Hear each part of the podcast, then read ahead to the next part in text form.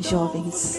Bem-vindos a mais um ApexCast. Eu sou a Bururu e eu estou aqui hoje com o Baruque, E aí, pessoas? Tá calor aqui, hein? Acho que vai ter pouca roupa. com o Ansem, Olá, pessoas. com o Ketei Olá, piratas de toda a grande web. Dizem que o baiano é caliente. Hoje vocês vão descobrir. e com o Mr. 27. Bem-vindos ao cast de fetiche. Mas antes de mais nada, vamos para a leitura dos e-mails pervertidos. I like to see you, but then again, that doesn't mean you mean that much.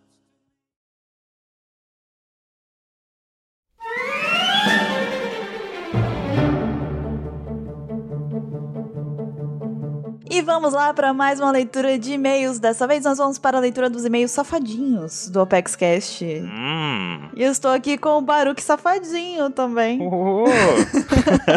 Mas antes de mais nada, Baruque, nós temos que dar o resultado da promoção dos databooks pro pessoal. uhum, é verdade. E quantas pessoas participaram dessa promoção no final das contas, Baruque? Olha só, essa promoção começou no dia 15 no Packcast 68, ela durou até o dia 19, meia-noite, e mais de 6 mil pessoas participaram do nosso quiz. Cara, foi muito mais do que a gente esperava, não foi, Bruno? Tipo, Muito mais, muito, era muito uma mais. brincadeirinha e virou uma coisa assim que movimentou muita gente. Tomou proporções que nós não esperávamos. É verdade, muito bom, muito bom. Nós tivemos alguns probleminhas no quiz, a gente até avisou pelo Facebook, algumas pessoas não conseguiram responder é, durante alguns horários de pico que tinha muita gente acessando. Chegou, teve dias que teve mil pessoas respondendo ao mesmo tempo o quiz, ao mesmo horário. Não sei como, tipo, elas combinaram mentalmente de meio-dia responder o quiz e meio-dia tinha mil pessoas respondendo o quiz ao mesmo tempo. Foi incrível. Aí teve alguns probleminhas assim, mas esses problemas eles afetaram cerca de 1% dos, das respostas dadas. E a gente, pra poder compensar isso, contabilizamos as respostas que tiveram problemas, esse tipo, por conta do, do grande número de acessos e tudo mais, como corretas e demos a ela tempo médio, pra poder ninguém sair perdendo na coisa toda, né? Uhum. Então não fiquem preocupados, porque ninguém foi prejudicado com essa estabilidade do site. E a gente corrigiu isso ó, o mais rápido possível. Também teve muita gente, Bururu, falando que, o- que o quiz tava muito difícil. Caramba, eu não acerto nada, tá muito difícil. Isso aqui é pra, muito, pra gente viciada que respira One Piece. E aí? Então, na verdade, é porque a gente também. A gente tentou fazer o quiz de uma forma que realmente fosse desafiadora pra vocês. Pra vocês saberem a importância que tem um databook, por exemplo, na vida da gente. Porque aquelas, muitas verdade, daquelas né? informações estavam no, na- no databook. Eu, Não só não no Yellow, no Blue, no Red. Exatamente. Quando eu tava preparando algumas das perguntas, eu peguei os databooks e usei eles como base. Então, na verdade, o quiz teve uma função extra de mostrar também a importância do databook para os fãs de One Piece, porque ele traz muita informação além da que a gente acompanha no anime. Então, é, foi proposital mesmo. Desculpem. E a gente colocou aquela questão do tempo de 20 segundos pra responder cada pergunta como uma- um, um aperto mesmo, pra pessoa poder se sentir pressionada a responder rápido e não ficar aquele negócio pa- pesquisando ou buscando, coisa do tipo. Tem que responder, né? Senão o tempo acaba. E teve muita gente também perguntando pra mim, eu acredito que pra você também, sobre a continuidade desse quiz, né? Muita gente gostou e falou assim, poxa, vocês vão continuar com o quiz? Aprendi muita coisa nesse quiz, muita coisa que eu não tava, que detalhes que eu não tava ligado, eu percebi nesse quiz e tal, gostei e tudo mais. E aí são planos futuros, né? A gente vai melhorar o que achou que deu errado nesse e talvez ele retorne aí de outra forma, né? Foi bacana. Com certeza, com certeza. Foi muito divertido. E quem não participou desse, não fique triste, porque como o Baruque bem disse agora, vão haver outras oportunidades. Então, é só ficar ligado aqui no Apex. Então, Baruque, vamos agora anunciar quem foram os felizardos que vão receber esses databooks. Pois é, temos aí 10 databooks, dois em cada dia. Exatamente. Uhum. No dia 15, Bruno, quem foi que ganhou? A gente teve duas ganhadoras, foram duas meninas no dia 15. Foi a Heloísa Silvana Santos e a Giovana Araújo. Elas duas que ganharam. Elas responderam, acertaram as 10 questões e responderam com um tempo curtinho, curtinho. No dia 16, foi o Igor de Almeida e o César Siqueira. Também acertaram as 10, né, Baruque? Acertaram as 10 também, com um tempinho bem bacana. No dia 17, a gente teve o Lucas Webel e o Arthur Brites, que também acertaram as 10 perguntas em um espaço de tempo muito bom, inclusive. Pra gente ter uma noção, assim, que interessante, a maioria das pessoas acertou quatro perguntas. A maioria ficou qua- entre 4 e 5 questões acertadas. Eram 10 por dia e a maioria acertou 4 ou 5. Quer dizer, Uhum. Acertar as 10 não tava tão fácil assim, né? No dia 18, quem venceu aí, quem ganhou o databook, foi o Matheus Almeida e o Marciano Silva. E no dia 19, as duas vencedoras foram a Letícia Caroline e a Denise Reisen. Então, parabéns para todos que foram anunciados aqui. Vocês foram os vencedores e vão receber um databook Yellow. E aí, como que vai funcionar a partir de agora? Hoje nós vamos entrar em contato com todo mundo que a gente falou aqui, nós vamos entrar em contato através do Facebook e vamos pedir os dados para que a gente possa enviar os databooks para vocês. E fiquem atentos porque tem um prazo que vocês precisam cumprir para responder a gente, porque a gente precisa enviar esses databooks aí o mais rápido possível para os vencedores. Então, vocês têm a partir de hoje, terça-feira, vocês têm até quinta-feira para poder responder a nossa mensagem no Facebook. Se chegar 11:59 virar o dia para sexta-feira e ninguém respondeu, a partir de sexta-feira já serão outros vencedores e a gente vai entrar em contato com esses outros vencedores. Exatamente. Pra vocês terem uma ideia, essa galera conseguiu responder as 10 questões corretamente. Teve gente que respondeu em menos de um minuto. Tipo, está apto a fazer a prova do Enem. Não sabem brincar.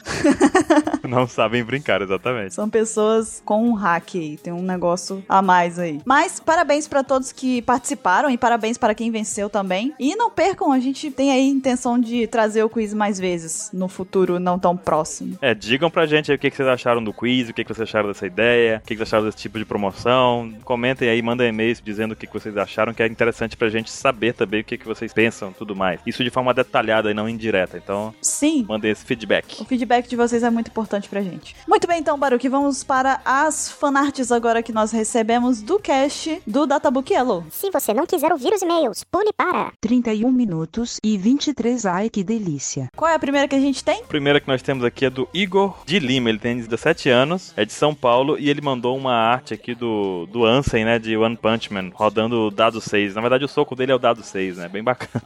Cara, pegou. O Ansem não adianta mais. Né? Ele ainda nomeou a, a fanart como One Dice Man, não é nem o One Punch Man. Undice, mano, é verdade. O Ansem já, já virou um personagem próprio já de anime. Ele tava achando ruim no começo, mas agora ele já tá gostando. Ele já tá curtindo. Daqui a pouco ele tá fazendo cosplay dele mesmo nos eventos, assim. Ele É. vai ficar se vestindo, vai ficar andando com os dados, assim, sabe? Rodando pra um lado pro outro. A É peruquinha careca existe, peruca careca existe, né? Acho que sim, né? O pessoal usa nas, nas novelas. É, é contraditório, né? Mas ao mesmo tempo, enfim. E a gente recebeu também uma fanart da Marcele Reis. Baruque, você sabe quem é Marcele Reis, Baruque? É a nossa querida Cecilita, cara. Porque, cara, que, que emoção. Na hora que eu recebi o e-mail, eu já fui avisando todo mundo. Cara, recebi o e-mail da Cecilita. Foi muito legal quando a gente viu que ela mandou e-mail pra gente, porque, pra quem não sabe, a Cecil já foi integrante, assim, ativa da OPEX há muitos anos Sim. atrás. E ela ajudou pra caramba a gente, ela participou, foi da equipe, enfim, a gente tinha um carinho muito grande por ela, temos ainda. E foi muito legal ver ela de novo mandando e-mail, participando, porque tinha muito tempo que a gente não tinha um contato com ela. Então, Quatro anos que a gente não falava com ela. Sim, sim, foi incrível. Foi muito legal receber o e-mail. Todo mundo parou, assim, na hora que recebemos o e-mail. O Baruque botou no grupo. A gente, ai meu Deus, a Cecil. Cecil!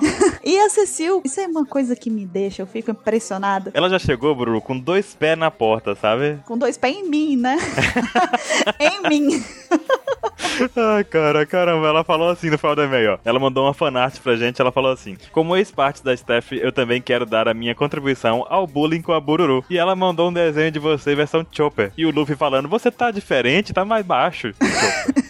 Cara, nem a Cecil tá me respeitando, você tá vendo? Tipo, é uma coisa... Isso porque a Cecil não é esse, esse primor de altura, né? Ela não é, com certeza. Então, meça a sua zoeira, parça. Manda mais, Cecil, manda mais. participa mais, participa mais. Pode me zoar, eu deixo, não tem problema não. Não é como se eu tivesse escolha, então... Versão híbrida Bururu. Daqui a pouco estão fazendo as minhas versões Chopper, né? Mas enfim. É, é Tontata já vendo Chopper já. Eu sou quase o dito, né, de One Piece, porque eu viro Tontata, eu viro Chopper, eu viro qualquer coisa, né? Metamorfose ambulante, tá vendo? A gente recebeu também aqui algumas fan colors do Marcos Machuca. Ele mandou a fan color que tem eu e o Mr. 27, quando eu tô oferecendo um house pra ele. E tem uma fan color sua, Baruch, também, que ficou muito legal. As fan colors deles são muito boas. Temos aí também um e-mail do Amadeus Maximiliano. Uhum. E ele tem 14 anos, é de Brasília e mandou o QT saindo de casa com seu carro. Até que ele bate e diz: Acho que não fui milimetricamente perfeito. É exatamente isso, cara. QT disse isso no dia. QT dirigindo. né? Vai ser aquela coisa, tipo assim, a gente vai visitar ele, ele vai falar, não, eu vou ir buscar vocês no aeroporto. Não, pode deixar. Falei, Não, não, eu vou de táxi. Do jeito que ele é capaz dele buscar a gente de ônibus. Cara, é, é verdade. E o pior é que a gente vai aceitar. Ele chega e fala, não, eu deixei o carro lá. A gente vai aceitar a carona de ônibus. Carona de ônibus, entre aspas. Aí eu aceito, com certeza. Se for no carro, eu falo, não, então eu adoro transporte público. Deixa pra lá, quero caminhar um pouco hoje. E a gente recebeu também uma fanart da Larabela. Ela tem 14 anos, é de Porto Alegre, Rio Grande do Sul, mas atualmente ela está morando em Quaraí, Rio Grande do Sul. E ela mandou uma fanart minha, um desenho da Bururu Full Body, que seria eu de corpo inteiro, entenderam? Aham, aham, entendeu? eu tô achando que tá muito alta. Você tá, Baruque? É, você... ah, que engraçado. Então, e embaixo ela fez o desenho do Fubosta. Então, tipo, na verdade ela fez representando quem é o Fubori, ou a Fubori, que seria eu, e o Fubosta. Enfim, o Fubosta tá correto, realmente. O Fubori eu devo dizer que talvez esteja um pouco alto, realmente. Não queria ser. Assumir isso, mas enfim. Ficou muito incrível essa fanart. Eu amei esse traço. E ela desenha muito bem, muito bem colorido, tá, tá incrível. 14 anos, viu? Amei de verdade esse traço. Muito foda, muito. Gostei muito mesmo. Muito obrigado. Bururu, recebemos também um desenho aqui do Avan Masters. Ele, é, ele tem 22 anos, é de Itamaraju, Uhum. Bahia. Ele fez um desenho aqui, uma arte do Oda preparando o Databook Yellow, aquela, aquela velha tirinha, sabe? Sim, sim. Aí Oda dá um beijinho nela, boa noite, filho. Essa porra vai ca- causar maior treta. Eu consigo imaginar o Oda fazendo isso. É verídico. É, pode ser que seja. A gente recebeu também aqui do Wagner Pereira, ele tem 16 anos, é de Canoas, Rio Grande do Sul, e ele mandou, na verdade, uma coleção de cards da OPEX. Ele mandou um, várias cartinhas, que seriam cartinhas equivalentes a Yu-Gi-Oh!, com o- as habilidades de cada um, assim, de alguns membros, na verdade, do OPEX Cash, inclusive de alguns membros de One Piece também, dos personagens, né? Tem do Kizaru, tem do Nekomamushi, obviamente, que ia ter, né? E- tem do Me Beija também, que é uma trap card, cara. Sensacional. Muito boa. Enfim, muito bom mesmo. Tá tudo ali. É só vocês conferirem cada uma. O Nekomamushi ele canta. A É pessoa, o tipo, suficiente. não precisa de mais nada. Já é bastante, já. É, Não precisa. E temos aqui o Neco Nelson Kobayashi, 44 anos, São Paulo, capital. Ele mandou aqui uma fanart do 27, pintando a cara do Inuarashi de panda, que a gente falou que a máscara de panda do 27 é um- a máscara de cachorro pintada, né? E é verdade, ele pintou com canetinha ele mesmo. E aí ele tá pintando aqui a cara do Inuarashi como se fosse um panda. E ele diz assim pro Inuarashi: Deu certo comigo. E não acho, mas vai ficar igual? e uma curiosidade, isso aconteceu no minuto 27, tá? Cara, ele arredondou, ele disse que arredondou. Ele arredondou. Mas é, é então. Tá valendo. Mesmo assim, tá valendo, tá valendo. É, tá próximo, a gente aceita. Aqui 27 sempre é favorecido. Qual outra que ele mandou, Bruno? A outra que ele mandou aqui é, na verdade, uma- um desenho de todos os membros do Apex Cash com aquela cara emburrada do Luffy no mangá, entende? o Nekomamushi fala que não precisa roubar exatamente o, o poneglyph e tal. Sim. Aí ele desenhou todos nós, inclusive desenhou até a Paloma com a cara do. Aí, é a, a pergunta que você fez pro, pro 27, né? O que achou do capítulo? Bacana. Bacana, aí todo mundo tipo, hum, É todo mundo com aquela cara. E eu estou sem barba, tipo, eu estou 20 anos mais novo, que maravilha. o que, que aconteceu com você, Baruque? Você tá sem barba. Ele mandou outra versão também, você viu, colorida? Você tá sem barba e tá de roupa, não é você? Não, é. É o natural ali. Caramba, faz tempo que eu não vejo meu rosto sem barba, tá vendo? e ele mandou a versão colorida também, você viu que ele mandou a versão colorida? Porque ele disse que não gostou da versão que ele desenhou da Paloma. Ele redesenhou e mandou de novo. Eu não vi, não. Ele falou assim, né, meu? O pessoal aqui viu o desenho que eu mandei e falou assim: vão brigar com você. Agora eu achei aqui, tá aqui, é verdade.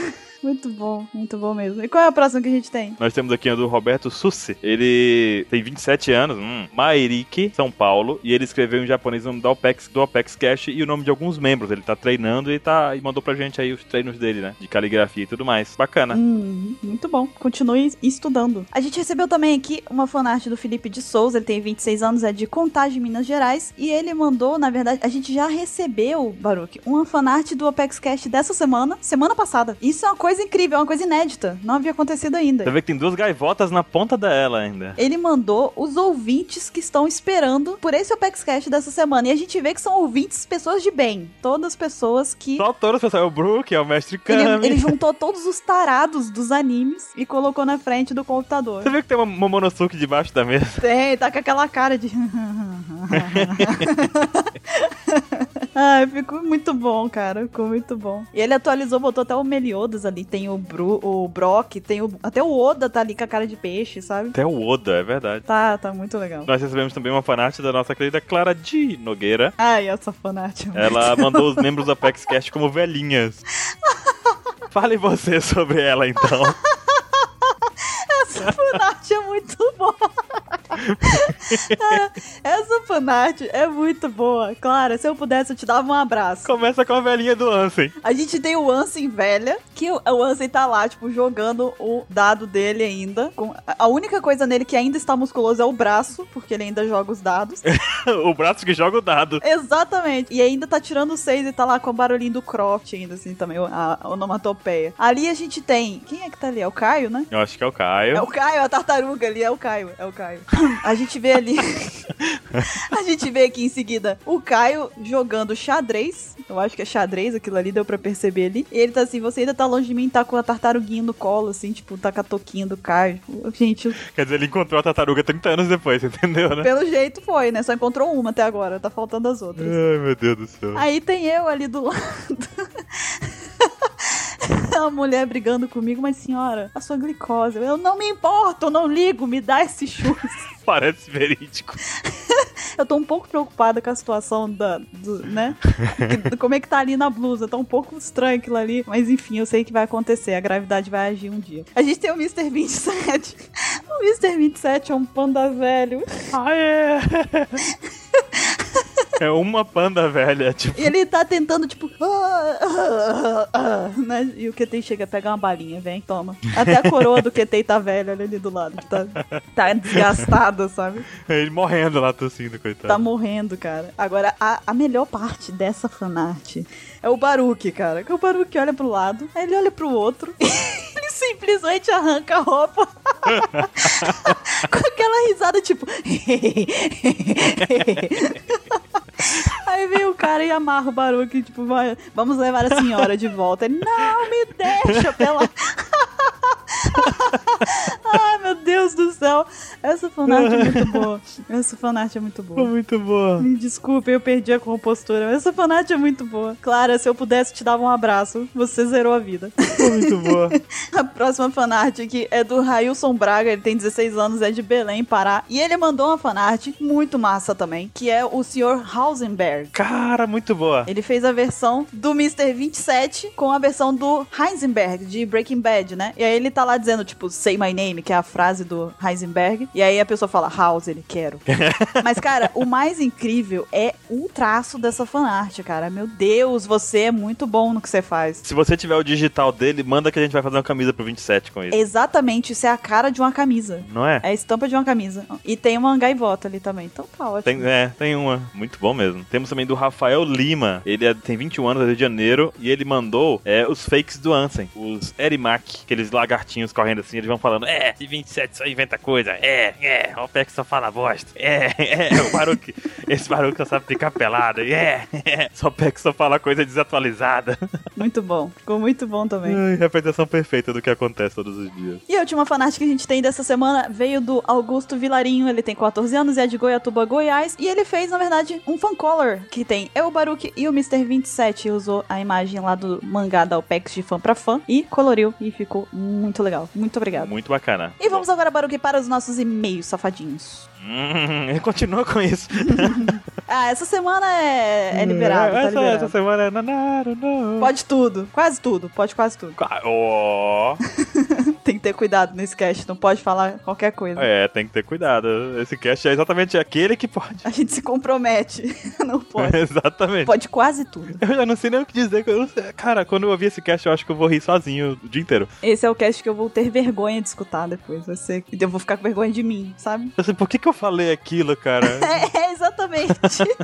Mas então, Baruque, a gente tem. Antes da gente ler os e-mails, a gente recebeu um e-mail um pouco peculiar, um pouco diferente, né? é um pouco ousado. Um pouco ousado, exatamente. A palavra seria essa, Baruque. Você foi perfeito. A gente recebeu um e-mail do Lucas e, na verdade, ele mandou um e-mail querendo saber por que, que a gente, em tese, teria boicotado o e-mail dele, que ele mandou na semana retrasada, sobre ele, ele fazer uma crítica a alguma coisa que a gente tinha dito no Apex Cash a respeito de Akumas no Mi serem é, uma lenda ou não. E ele, tipo, ficou, na verdade, verdade, eu acho que um pouco ressentido porque o e-mail não foi lido no Apex Cash. Foi. Ele, aparentemente, ele se sentiu desrespeitado, né? Sim, ele de alguma forma pediu uma retratação nossa. Então, a gente na verdade separou o e-mail dele só pra explicar para ele e também para outros ouvintes do Apex Cash que talvez não, não acompanhem desde o começo, ou enfim, que sejam novos, que na verdade a gente recebe muito e-mail toda semana, graças a vocês que participam pra caramba, e a gente recebe sim, uma quantidade muito grande. Então a gente não tem como colocar todos aqui, na verdade a gente não tem como colocar muitos, porque o espaço é muito curto pra isso, né? A gente até gostaria de poder fazer, criar uma sessão de e-mails maior e tudo mais. Só que já tem gente que reclama que a gente gasta 20 minutos do cast com e-mail, sabe? Tem gente que reclama disso. Fala, ah, só ficam falando deles mesmo nos e-mails, sei o que, meia hora. Cara, a gente recebe tanto e-mail, né, Bruno? Tito, tan- tanto- são tantos e-mails que a gente recebe por dia que quando chega no final da semana que a gente vai gravar os e-mails, a gente tem que escolher alguns pra ler. A gente não pode gra- gravar todos que a gente recebe. Ou às vezes a gente quer gravar, tipo, três ou quatro extras e a gente não pode porque isso vai comprometer o tempo e a dinâmica do cast como um todo, né? Uhum. Mas não quer dizer que a gente não leu o e-mail, a gente leu o e-mail de todo mundo. Exatamente. Só que da mesma forma que a gente não tem como colocar no podcast, a gente também não tem como responder todo mundo. Porque é questão de, de logística. A gente não consegue separar um tempo pra responder a quantidade de e-mails que a gente recebe, infelizmente. Mas a gente sempre tranquiliza todo mundo, dizendo que a gente lê, porque a gente lê cada e-mail que vocês mandam. Lê. Então, por favor, não fiquem ressentidos se por acaso a gente não botar um e-mail de vocês aqui ou não respondermos. A gente leu, a gente levou em consideração e não foi, de forma alguma, foi desconsiderado, nem boicotado, nem nada do tipo. Exatamente. E tem, olha, o e-mail, por exemplo, chega no meu celular, chega no celular do Bruru, chega no celular da- de alguns membros da equipe e a gente não só lê como qualifica eles já, deixa uma tagzinha eh, respectiva ao que a gente achou do e-mail, qual que a gente vai usar, qual que não, qual que tem fanático, qual que não tem. Então, a gente realmente lê tudo e organiza tudo o- assim que eles chegam, na verdade, né? Mas responder é uma missão mais complicada, porque senão a gente vai dar uma resposta daquele tipo, né? Tipo, uma linha de resposta e não é o que você espera. Então, a gente deixa espaço mesmo do, do cast pra, de e-mails pra, pra responder, né? Todo mundo. Sim. Então, Lucas, não fique triste, tá? Com isso, não fique chateado. A gente não fez por mal. É, não fique triste, amigo. A gente escolhe aqui os que representam melhor a essência da maioria daquela semana, né? Sim. Esse, esse é o nosso maior desafio, na verdade, né? E por falar nisso, Baruque, qual foi o e-mail que a gente separou pra essa semana? Nessa semana nós recebemos um e-mail do Yuri Padilha. Yuri, que desenha incrivelmente bem, vocês já conhecem ele aí, eu acredito. Ele participou do nosso cast de figures e ele mandou aqui, ó. Yuri Padilha, ilustrador e design gráfico, Rio de Janeiro. Ele começa assim: Fala pessoal, tava escutando o Apex Cast 68 sobre o Yellow e teve uma parte que gerou um debate que foi sobre o Chopper. E acho que posso complementar um pouquinho mais. Lá pelos 50 minutos, o Baruch fala que o Chopper não usa muito, há muito tempo o Brain Pointer. Acho que ele se confundiu com a forma Brain Pointer com a técnica Scope, que o Chopper usa para analisar os adversários e achar suas fraquezas. Foi isso mesmo, a gente tava até discutindo aqui o, Shambles. Outro ponto foi sobre a forma híbrida do Chopper. Os Zoans padrão que nós conhecemos tem três formas: a forma original do usuário, a forma final do usuário e vira completamente um animal da fruta, como vimos já com o Jack, Marco, Caco, Drake e tudo mais, e uma forma híbrida vista praticamente em todos os usuários, que é aquela coisa assim mesmo lobisomem da coisa, né? Uhum. E aí ele continua aqui, ó. O Chopper, por conta da Rumble Ball, tem a forma original de rena, que ele chama de Walk Point, e a forma final humana, Heavy Point. Fora essa, todas as outras são híbridas. Hum. Antes do time skip, ele tinha as formas híbridas Jump, Arm, Horn, Guard e Brain Pointer, que ele controlava. E a Monster Pointer, que era a forma Berserk, tinha um efeito que acontecia quando ele usava três Rumble Ball. Aí ele continua aqui, ó. Após o time skip, quando ele criou o Kung Fu Pointer e aprendeu a controlar o Monster Pointer por 3 minutos, no total, Chopper, ao invés de 3, possui 9 formas conhecidas até o momento. E vale lembrar que, com base no que o Crocodile falou das Zoans de Impel Down e do Flamingo confirmou a existência em Dressrosa, a gente pode esperar aí pelo menos mais uma forma para a Zoan dele, a Despertada. É verdade, hein? Uhum. Eita, que o e-mail ficou gigante. Acho que é isso. Não, não ficou gigante. Falando em língua espacial. Agora deixa com você, Bruno. Leia com a língua espacial. Falou, pessoal. Continue com o trabalho no cast. Abraço a todos. Bom, é isso mesmo. O Chopper fica sempre no Brain Pointer, só que ele não usa aquela técnica Scope, né? É verdade, era essa a técnica que a gente tava sentindo falta, na verdade. A gente acabou tendo um shambles mental geral lá, todo mundo. Não, era- não foi uma discussão esperada, então a gente foi na onda e foi falando e acontece. Sim, mas ele lembrou muito bem sobre todas as formas do Chopper aqui. É, ele lembrou de vários detalhes aqui. Nós temos temos até a forma despertada e tudo mais, então Uhum. vamos esperar para ver. Vamos esperar pelo despertar do Chopper. E Baruque, a gente também tem aqui a tradição de responder perguntas, mas dessa vez a gente vai fazer de uma forma um pouquinho diferente. Por quê? Porque a gente recebeu um e-mail do Nelson Kobayashi em que ele falou um pouco sobre o Opex Cash, né, passado, e ele também trouxe algumas perguntas nesse e-mail. Então a gente vai compilar as perguntas com o e-mail dele e vamos responder e ao mesmo tempo mostrar o parecer dele a respeito do Databook Yellow. Tudo bem? Vai ser uma meio pergunta. Vai ser isso, vai ser um pergun pergun meio, pergun né? É, tá bom. Na- enfim, então, ele disse aqui: Olá, jovens aí da OPEX. Meu nome é Nelson Neko Kobayashi, tenho 44 anos, sou de São Paulo, capital, sou analista financeiro e já me arrisquei pelos mundos da edição de áudio e vídeo. Sim, eu sei como o Mr. Caio deve sofrer. Caio está querendo te abraçar neste momento. Ele diz aqui: Primeiramente, obrigado pelo trabalho de vocês que se dedicam tanto para trazer conteúdo de One Piece para nós. Não, não foi nada. Obrigado. Ele diz aqui, Gokuro-sama, achei muito legal a participação da Paloma no Apex Cash 48. Sempre admirei a clareza e objetividade com que ela se expressa nos vídeos que ela grava no YouTube, canal Um Pedaço e nos outros vídeos antigos. Nos minutos finais do Apex Cash 68, eu senti que alguns de vocês pareciam cansados e me surgiu uma dúvida técnica por imaginar até que horas da madrugada vocês estavam gravando. Minha pergunta é a seguinte: quanto tempo vocês levam para gravar um podcast? Então, segura essa pergunta que a gente vai responder tudinho de uma vez só. Ele, ele continua aqui. Sei que ele é gravado em diversas partes e depois o Mr. Caio faz a edição. Então, minha dúvida seria quantas horas em média vocês gastam para gravar uma leitura de e-mails? Quantas horas vocês gastam para gravar o tema principal? Quantas horas o Mr. Caio leva para fazer o processo de edição? E quantas horas de produção são necessárias para, por exemplo, uma hora e 50 minutos de cast, tipo o cast 48, que foi essa duração? Ficaria feliz de ter essa pergunta respondida, mesmo sendo uma, per- uma, uma longa pergunta. Fiquem à vontade para resumir a pergunta caso a escolha para o cast. Não resumimos. Então. Ele continua. Você só Maravilha. diz isso agora? Tô brincando. Tinha que ter dito isso no começo. Tinha que ter sido no começo. Tô brincando. Então, ele continua aqui. Em troca, segue uma fanart, que foi a fanart que a gente mostrou aqui anteriormente no começo da leitura de e-mails. Ele diz: É isso aí, valeu, garchu para todos e I love you no jutsu. Nin, nin. Ok, então um garchu pra você também. Vamos responder, Baruki. Vamos lá. Quanto tempo demora pra gravar um cast? Aí ele pergunta especificamente, quantas horas leva pra gravar uma leitura de e-mail? Uhum. A gente gasta, primeiro a gente tem que organizar, existe uma pauta de e-mails, olha só que maravilha. Um O 27 não gosta, mas a gente faz. Existe uma pauta pro tema principal e uma pauta para os e-mails. Sim, a dos e-mails a gente gasta aí uma hora por aí organizando, que a gente tem que reler todas as mensagens, verificar qual é o tema que tá sendo mais discutido e tudo mais, e nos e-mails mesmo, né? Organizar as fanarts pra poder falar delas e pô- depois publicar, criar o post no site também. Uma hora mais ou menos pra gente poder organizar a pauta, decidir o que vai falar, o que não vai falar e tudo mais. E aí a gente grava cerca de 20, de 30 minutos de gravação, sendo que no final vai sobrar 20, porque vai cortar silêncio, vai cortar o que a gente fala assim, corta Caio, é Caio corta.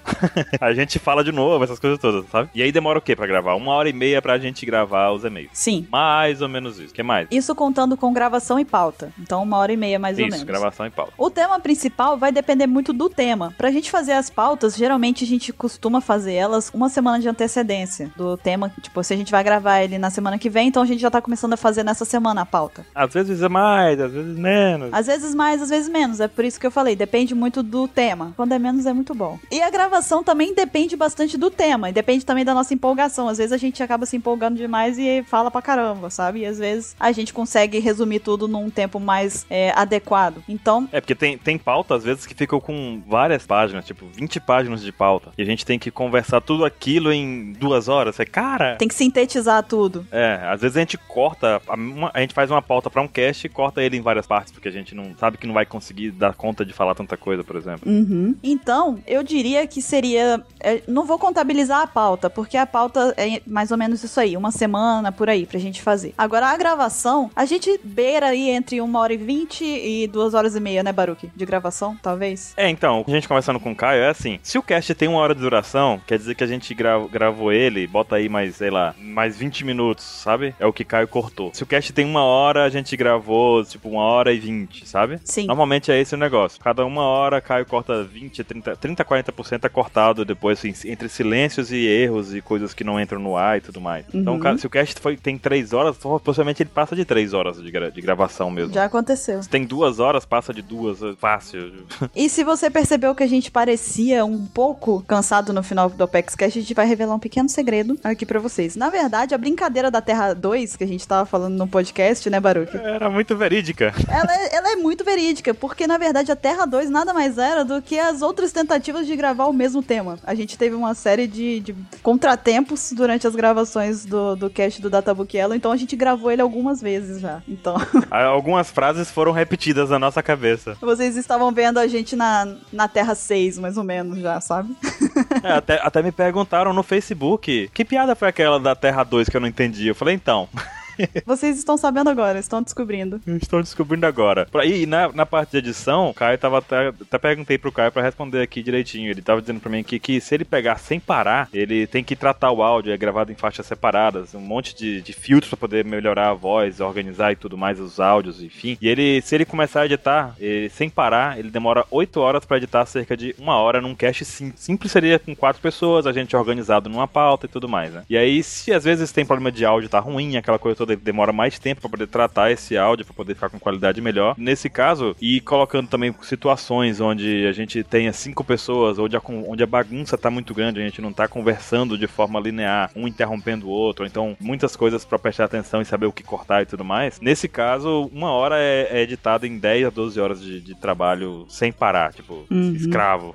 Pobre Caio. É isso então, tipo, a gente gasta é praticamente a semana, o tempo livre que a gente vai tendo durante a semana, a gente vai gastando aqui na vai vai usando ele pra deixar o cast pronto, sabe? Sendo que o trabalho final da parte toda é do Caio na hora da edição, de reunir e organizar todas as, as coisas todas que a gente diz e tudo mais, né? Uhum. São muitas horas. Pois então, se você quiser participar do Apex Cash, mandar o seu e-mail, a sua pergunta, mande para contato arroba OnePCX. Lembre sempre de mandar o seu nome, sua idade, de onde você está falando. Uhum, chamada a cobrar. Bom, entendeu, né? Pegou, né? Então. Para que a gente possa conhecer um pouco mais dos nossos queridos ouvintes. E essa leitura de e-mail vai ficando por aqui. Foi bom pra você, Baruque? Hum, eu gostei. Foi bom pra vocês, meus queridos jovens. Porque fiquem agora com o tão esperado Apex Cash 69 com a pauta de fetiche. Nada, não. A gente se vê semana que vem na próxima leitura de e-mails. Bom Apex Cash para todos. Até mais. We are. We are.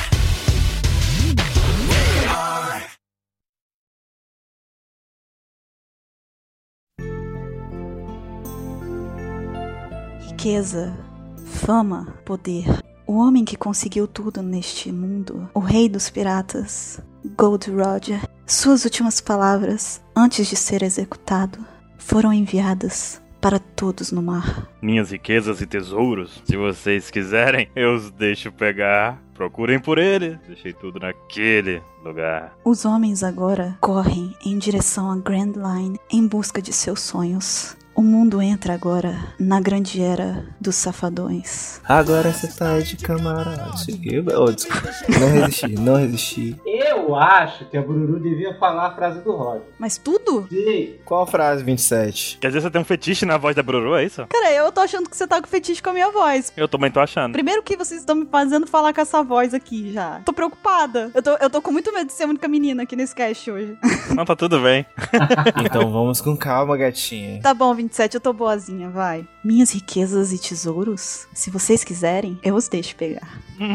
Procurem por ele. Deixei tudo naquele lugar. Rapaz! Que delícia, cara. É o quê, rapaz? Como assim? Ai, meu Deus do céu. Rapaz, agora admito que arrepiou. Adiciona na lista dele ali, fetiches. Agora a gente não precisa mais falar, coloca na pauta de feijinho porque ela chegou. Acrescenta aí agora. Já está na pauta de fetiche. Não dá mais pra botar. Se a gente for botar na pauta de fetiche, vai ficar um cash eterno aqui agora, que a gente já tá nele. ok, gente, chega de palhaçada. E sejam bem-vindos finalmente ao cast de fetiche do Opex Cast. Finalmente chegamos à nossa pauta tão desejada. Desejada, como vocês, né? Ah, delícia. Uhum, as pessoas querem muito essa pauta, hein? Se prepara que hoje só tem decência, viu? Que conversa que tem. Fale por você. Oh, oh, oh, oh, melody, oh, oh, oh. E vocês pediram várias vezes, incessantemente, pelo cast fetiche e a gente obedeceu. Nós estamos aqui finalmente com a pauta de fetiche transformada em OPEX Cast número 69. Ai, que delícia. Adoro. O mais engraçado de tudo é que esse foi o cast mais pedido por vocês, mais esperado, mais comentado, tipo, e não é de One Piece até. Olha que fantástico. Mas a gente conseguiu dar um jeitinho de fazer o One Piece se unir com o lado sensual da coisa, com o lado Hum, fetichista da coisa. o lado Nanaronou da coisa. Exatamente. O lado inarunou da coisa. E é assim que vai funcionar este Opex Cash. Nós vamos oscilar aqui entre informações relacionadas a fetiche e informações relacionadas a One Piece com fetiche. E nós temos, antes de mais nada, antes de começarmos, nós temos que deixar aqui um grande agradecimento ao Lucas Costa Braga. Ele é um psicólogo clínico comportamental e ele mandou pra gente, por e-mail, uma pauta mais 18 Hum, muito mais 18. com fetiches relacionados a One Piece. Ele mandou várias definições, conceitos, ele especificou muito direitinho e ela teve uma influência muito grande aqui na nossa pauta. Então, muito obrigada, Lucas. É, mas ela tava um pouquinho mais 18 demais. Ela tava, né? Já tava quase 20 ali. É. Eita, pô. Comportamental ele é comportado? Não, ele estuda o seu comportamento, inclusive. Especificamente o do 27, né? É, do 27. Pra quem não sabe, Lucas é o psicólogo do 27. Mentira, tá? Tô brincando. Nunca saberemos. mentira é sim, mentira é não. Mentira é sim, nunca saberão. Olha. Caraca, ficou um ritual mágico aí agora, hein? Rimou. Beetlejuice apareceu. Tá?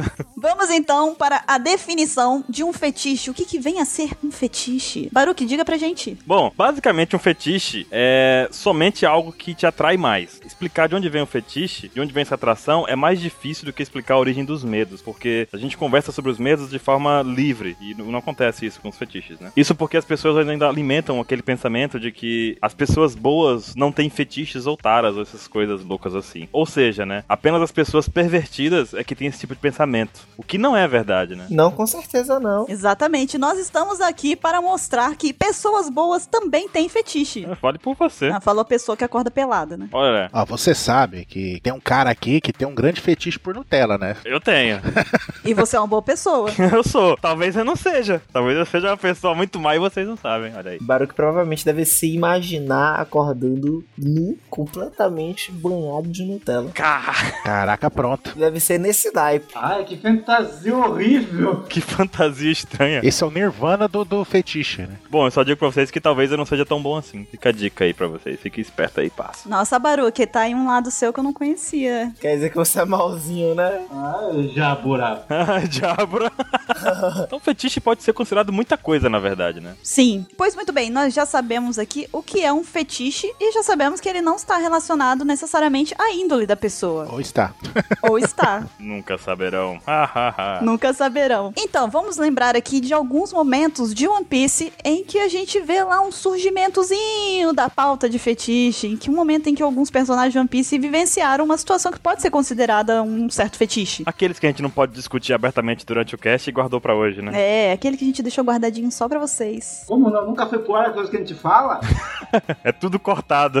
Pois então, assim, traga pra gente o primeiro fetiche. Um fetiche também, que nesse caso. É, na verdade, é um fetiche porque o pessoal, o pessoal quer muito saber, né? Mas eu colocaria em dúvida, né? O Sanji beijou a viola. Beijou. Ela beijou a Violet, não a Viola. Eu acho que ele só deu aquela esfregadinha de nariz na viola, sabe? Tudo aquela esfregadinha de nariz assim, Ah. não? Beijinho de esquimó. Beijinho de esquimó, Ketei, perfeito. Eu espero que ele tenha beijado ela. Eu espero que ele tenha beijado ela. Ele, ele merece, mas a viola não ia ser tão fácil assim. Não, ele não beijou ela. Ele não beijou ela. Foi ela que beijou É. ele. Exatamente. Ele não viu nem de onde que veio o negócio. Na hora que ele viu, já tava beijando. Só foi pra atiçar ele, sabe? Falar assim, hum, hum, hum, sabe? Perdeu o bebê. Perdeu o bebê. Perdeu nada, porque ele já tinha perdido pros caras lá em Camabaca. Eita caramba. Eita, aí- aí é um passado sombrio, Não defame o Sandy. A pegada da viola é uma coisa espanhola, entendeu? caliente. E não é só em One Piece, na, na animação em si, no anime que a gente vê certos fetiches. A gente vê que o fetiche vem do próprio criador de One Piece, né? O próprio Ichiro Oda é um cara bem pervertido. E Ketei, qual é o fetiche que a gente trouxe aqui relacionado a ele? Rapaz, é o seguinte, Oda, ele tem essa coisa dele, né? Essa peculiaridade de falar sobre jeba, pinto, chouriça, É o que, rapaz? Como assim? Jeba. chibata, pênis.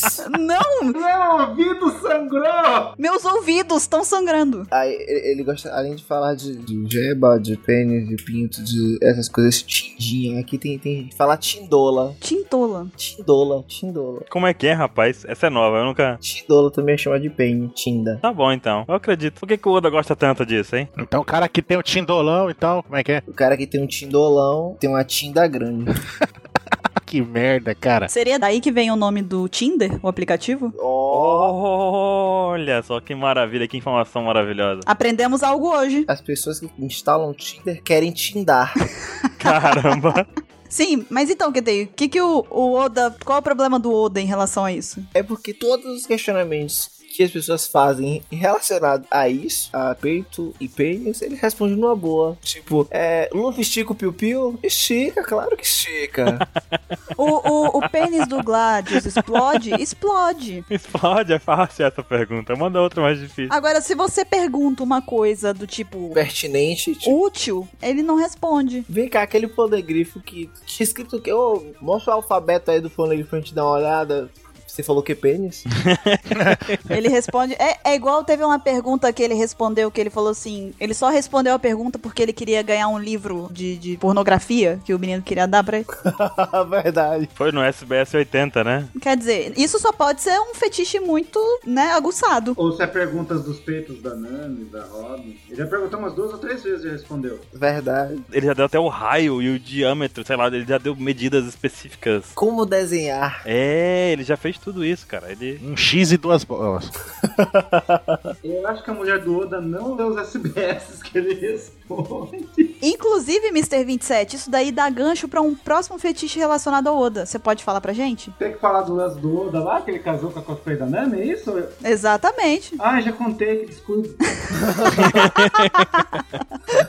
Por descuido eu falei. Águeda. O fetiche de nosso mestre Oda vai além de todos os possíveis limites que existem no planeta Terra, né? Olha como a gente descobre quem gosta de uma fantasia assim e tal. Eu faria a mesma coisa.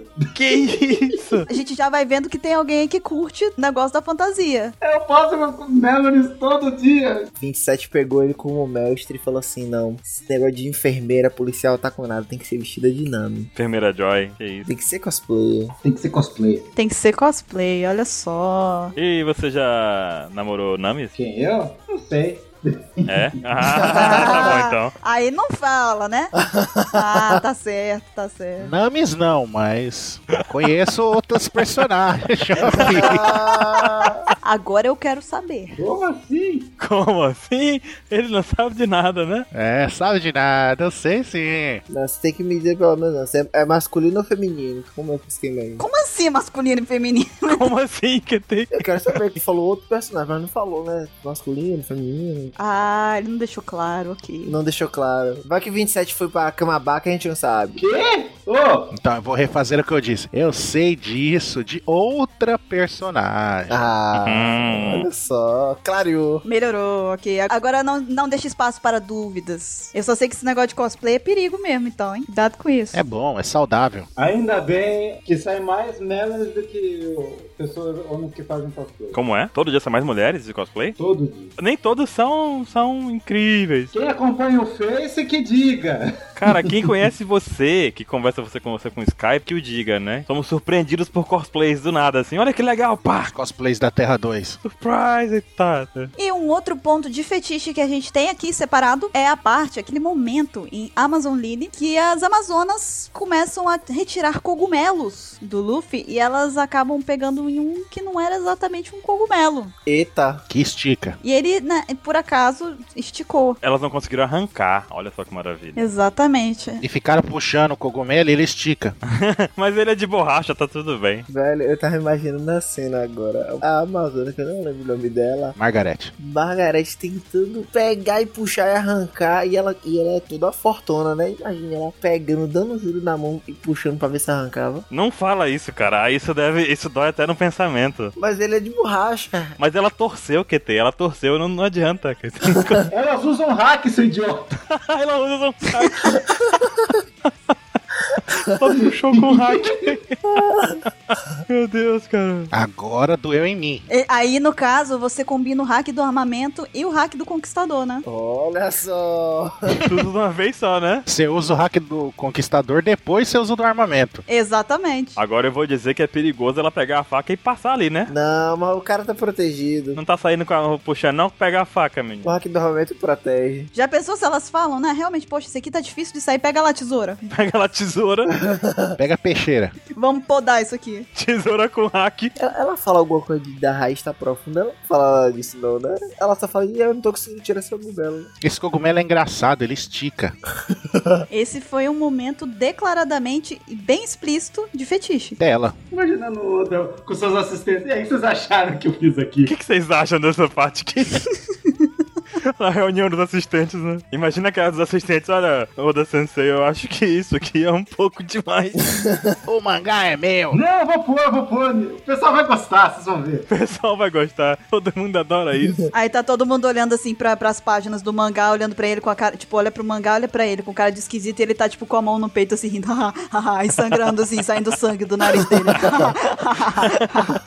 Isso me lembra alguém. Oda é muito comédia, cara. Oda é demais pra mim. Jeba, Pinto, Chouriça. Pois muito bem, dando um tempo agora de One Piece, a gente tem mais uma informação importante aqui sobre o fetiche, que é o seguinte: é uma coisa muito interessante isso. Em um determinado ponto de nossas vidas, muito possivelmente nós iremos transgredir, ou seja, ultrapassar um pouquinho que seja os limites do que é considerado normal pela sociedade. Veja Baruque, por exemplo. Baruque, Eu? Baruque gosta de comer 70 potes de Nutella num dia. É. Para ele, isso é extremamente normal. Para mim, isso já é mais ou menos normal. Para, sei lá, QT, isso não é normal. Não, não. QT tem os acarajé, né? Acarajé Não, se fosse um acarajé, a gente. O acarajé de um quilo ali da. Porra, esqueci o nome do, do bairro, velho. Na suburbana? Acho que é na suburbana. é porque até o o normal é um parâmetro muito vago, na verdade, né? Olha só, filósofo. Vai, vai, continua. O que é normal para mim não é normal para o QT. Tipo, o QT pode comer Nutella uma vez por ano. Talvez QT gosta de comer acarajé com Nutella. Talvez eu nunca tenha comido Nutella. Exatamente, que até talvez nem conheça, tipo, come uma vez por ano, nunca viu. A gente vai ter que apresentar ele a Nutella, entendeu? Pra você, tipo, duas vezes por semana, pra mim todo dia, tá entendendo? o normal é uma, é uma coisa que é muito variável. Pra mim é toda hora. pra mim é todo momento. Eu tô imaginando o desafio do fã de hoje. Faça um vídeo comendo cacarajé com Nutella. Eu, eu, inclusive, por você falar em desafio, agora eu fiquei preocupada com uma coisa. Eu tô muito preocupada com as fanarts. Não, Você lembrou isso? Eu tô preocupada. vão mandar desenhos sexys. Manda, você quer ver a gente ficar super tranquilo com isso agora? Manda, manda um fanart bem sensual de mim com a cara toda lambuzada de acarajé de vatapá. Pronto, sucesso. Challenge fã. Olha o outro, eu- olha o outro. Não, pode deixar pra lá essa fanart, amigo. E fazendo aquela cara de que delícia, cara. Como assim, cara? Não, não, não, não, não. Quem mandar isso, esse desenho, tem um fetiche com você. Sim, mas então, Baruque, já que nós estamos aqui falando um pouquinho mais sobre os fetiches, tem uma coisa também que é importante, porque até fetiches têm regra, por incrível que pareça. É verdade, é verdade. Quais são essas regras? Os fetiches, eles podem não ser considerados patológicos se respeitarem quatro regras. Uma delas é não causar sofrimento físico ou emocional a si. Outra é ter o consentimento do parceiro ou dos outros envolvidos. Hum. Uhum. Plural. Uma muito importante é não ser um crime. Ah, pera aí, não. ah. 27. Fecha sua rede de, de hotel lá, pode fechar. Los pandas hermanos. E a última delas é não ser um prazer exclusivo. Como assim não ser um prazer? Ah, não ser um prazer exclusivo. você causar prazer apenas a você e não à pessoa que está com você também. Fantástico. Ou as pessoas. Ou as pessoas, é, não sei, né? Depende do dia, né? Depende do dia. Sei lá, né, cara? Vamos falar disso aqui. Depende da quantidade de amigos que você. Enfim. Se bem que esse é o cast pra falar disso, né? Depende. Tem que ser nesse, entendeu? Aproveita pra falar nesse. 27 tons de. Estrelando o Mr. 27, tá lá na capa ele. Eu já tô vendo até a fanart dessa. Produzido pela Toy! Tem que acrescentar esse, esse fetiche do Mr. 27 também. Ficar causando treta. Tá lá embaixo. Ah, não, tem não. Essa não tem não. É tretofilia, pode colocar lá. Pois muito bem, vamos voltar agora a falar mais um pouquinho sobre alguns momentos de fetiche de One Piece. Ansem, traz pra gente, por favor. Esses próximos aqui, né? É pra reforçar que é o meu ponto, né? Que a Nami, né? é- esses cenas de fetiche aqui com a Nami, nossa queridíssima navegadora. Navegadora abrindo o roupão em alabasta ali, usando o seu esplendoroso golpe da felicidade. Não tem golpe melhor. Um golpe mais, na verdade, é o golpe mais poderoso. Ah, não tem não? Pera aí então, Baruque, faz o golpe da felicidade pra ele ali, vai lá. Não, não, calma, vamos parar com isso, gente. Isso, não. Quero ver se ele vai falar isso ainda, vai. Não, não, não, não, não, não. De- não, mas só funciona com a Nami, só funciona com a Nami, gente. É o golpe mais forte da Nami. Toda a série de One Piece, esse é o golpe, é o melhor golpe que a Nami já usou na história da humanidade, tá entendendo? Foi tipo nocaute na hora, né? Vum, pá, caiu todo mundo. Nocaute. É o que venceu vários inimigos de uma só vez. Olha só quem derrotou: derrotou o Rei Cobra, o Igaran, o Pel, o Shaka, o Luffy, o Zoro, e o Sanji e o Chopper. Vê só. Isso é mais forte que um gato lingan naqueles jogos de One Piece, né? Você derrota vários de uma vez só, né? Se a Nami usar ele nos jogos, você derrota a marinha inteira, né? Pá! Todo mundo cai. É mais efetivo que o hack do rei. Olha só, é verdade. Olha só se ela usasse isso. É só ela ficar na frente da Caramba. multidão e pá! Aí todo mundo cai. Aí ela fala: tá aqui seu hack do rei. É o mero, mero, mero da Nami. Preparem-se, prestem atenção. Olha, vamos fazer um versus. Golpe da felicidade versus mero, mero. Quem ganha? A gente podia ter levado isso em conta com a luta da. Se bem que não, né? Não sei se a Rebeca ia cair também. não, não, mas. Ah, cai, cai sim, porque a Nami, cara. Rebeca perde pra qualquer golpe. E Nesse golpe da felicidade, a gente viu, eu tava até comentando com o Lance, a gente viu até o Luffy, né? O Luffy foi afetado pelo golpe da felicidade. e Isso só aconteceu com a Nami. É verdade, é verdade. Em toda a história de One Piece, só a Nami conseguiu. É que daí foi a primeira vez que ele viu e daí. Ah, tá bom. Tá bom é se ele tivesse ficado em pé, olhado e falado: ah, tá bom. Aí desmaiou. Na verdade, foi a segunda vez, mas a gente vai falar depois. Os cogumelos esticaram lá, né? E vi, né? Eita! Eita, Ketei. Traz a próxima, traz a próxima. Vamos sair dos cogumelos e falar de outro tipo de fruta. É. O quê? Essa foi ótima. Nossa, foi muito boa, Ketei. Muito bom. Nossa senhora. Ainda Segura com a- aqui minha mão, segura minha mão fazendo like pra você aqui, Tom. Ainda com a Nami, temos a cena dela e da queridíssima, ou não, Califa. Uma cena super sensual, onde a Califa vai passando suas mãos e adentrando em lugares proibidos. Eu acho que aí você já tá começando a confundir com uma coisa que você tava pensando. Oh, quer dizer, oh, oh, não, é... Eu acho que você se empolgou um pouco. Deixa ele, deixa ele com os fetiches dele. O que eu quis dizer é que ela, tá- a batalha dela foi um tanto quanto sensual, né? Ensaboada. Ensaboada. Olha, me lembrou agora a banheira do Gugu. Uba, uba, uba. é. Gugu, Uga, uga, uba, uba, uga, uba. é. ei. Uga, uga, uga, é. Dá, dá, Tá, tu- dá, dá, dá, dá. tá. Que música maravilhosa. Pois muito bem, o que que acontece nessa cena da Nami com a Califa? Você quer que ele explique mais do que já se falou? É porque tem uma cena clássica, tem um negocinho que é bem fetiche. Ah, é. Porque, tipo assim, tem uma hora que a Califa joga sabonete, mas não, não consegue pegar. Hum. É o que, rapaz? Não. Ela não consegue pegar. Ela, ela abaixa e não consegue. Ansem, Ansem, por favor, Ansem, explica, por favor. Na realidade, Ketei tá pensando em outra coisa. na realidade dos fatos, na- é o combate inteiro, entendeu? A, a outra se ensaboando, se esfregando, a Nami olhando, ela falando que sexy, que demais, que incrível, ela fala isso. Hum, que delícia. Ah, essa banheira. E depois, aí ela derrota ela, rasga toda a roupa dela, a Nami. Aí ela fala, cadê a chave? Aí a Nami pega a chave naquele lugar. Ah, que Hum. delícia. Se isso não é fetiche, eu não sei o que é. E não é o mesmo lugar que o Roger deixou o tesouro, tá? Ela me Né? dá, me dá a chave. Vem pegar. Pega aqui então, meus tesouros. Até o Frank tá ali olhando, né? Aí ela foi lá e pegou. Ah, meu Deus, essa Nami é terrível. A Nami disse: é pra já, gatinha. A Nami disse, eu não devia ter falado isso. Já que você insiste, né? já- E ainda na Nami, nós temos mais um fetiche, Mr. 27. Ah, essa cena lá do Thriller Bark lá, ó. Que é, aparece a Nami tomando banho lá, de boa. Daí aparece ó, o Absalom, que tem a fruta que o, que o Sandy tem inveja. E aparece invisível lá. O que, que ele faz? Dá umas lambidas. Dá umas lam- Como é, rapaz? E dá umas lambidas. 27 Mister. Ele não deu lambida? Deu. Pera aí, ele tava com carro na hora? Não, foi outra buzina que tem. Não é carro, não. É outra buzina. Isso quer dizer que Absalom é um tipo de voyeur. É, gosto de assistir. É, ele só fica olhando, ele gosta de olhar as pessoas. Apesar de que lá naquela cena ele foi um pouco além de só observar, né? Quem foi voyeur naquela cena foi o Zop. é, Rapaz, Que delícia, cara! Peraí, só um pouquinho, como é que foi, Mr. 27? Que delícia, cara! Obrigado, vírgula sonora. rapaz, esse negócio de voyeur eu conheço um caso real, velho, mas não vem ao caso agora. Mas tem que ser agora, se você Eita. quiser contar. Tem que ser hoje. É hoje. Ai, rapaz, Vai pra rapidinha. se liga, tem um amigo meu que trabalhava em um restaurante. Aham, amigo seu. Tá bom, continua. Uhum, uhum. Tem um amigo seu, vai lá. É sempre assim. Ele, nesse restaurante, ele acabou conhecendo uma loura. Aham. E tudo mais, se envolveu com a loura. Pera aí, só, só, antes de você continuar, esse amigo seu já namorava a sua, nam- a sua atual namorada? Ou quer dizer, não, ele nunca namorou a senhora que tem, não. Graças a Deus. ah tá. Tá claro então, viu, senhora que tem? Não preste atenção nessa parte, ele tá falando de um amigo, tá? Tampe os ouvidos agora, senhora que tem. Aí ele conheceu essa loura tudo mais e se envolveu com ela por durante algum tempo. E essa mulher chegou e falou assim pra ele, ó, é o seguinte, eu sou casada e meu marido sabe de você. Caramba, QT. Caramba, Ah. QT, digo, caramba, amigo do QT. Aí esse rapaz ficou com o coração na mão, não, que isso, então a gente tem que terminar tudo, tal, não sei o que. A mulher, não, ele quer conhecer você.